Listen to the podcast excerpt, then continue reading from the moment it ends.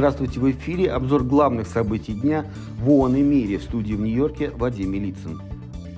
Армия обороны Израиля, по сообщениям, сносит все здания в секторе Газа в пределах километра от забора между Израилем и Анклавом, очищая территорию для создания буферной зоны.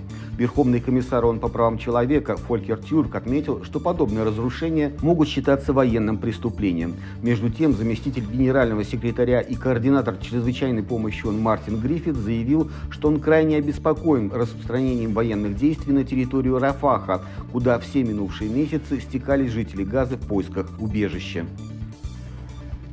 Комитет ООН по правам человека опубликовал свои выводы после рассмотрения докладов ряда стран, включая Россию. Комитет выразил обеспокоенность сообщениями о преследовании детей в Российской Федерации за выражение политических взглядов.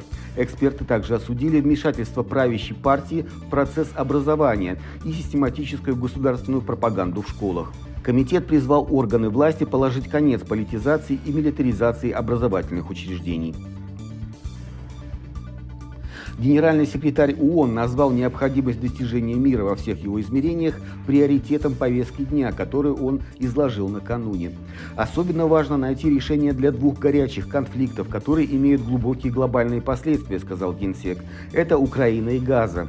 В этом месяце исполняется два года с момента полномасштабного вторжения России в Украину, напомнил он, призвав продолжать работу над установлением справедливого и прочного мира в соответствии с международным правом. Детский фонд ООН, ЮНИСЕФ и его партнеры мобилизовали усилия в ответ на разрушительные наводнения в Демократической Республике Конго.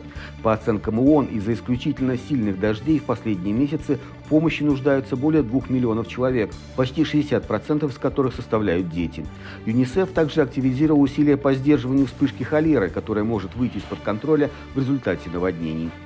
Это был краткий обзор главных новостей дня. Всего вам самого доброго.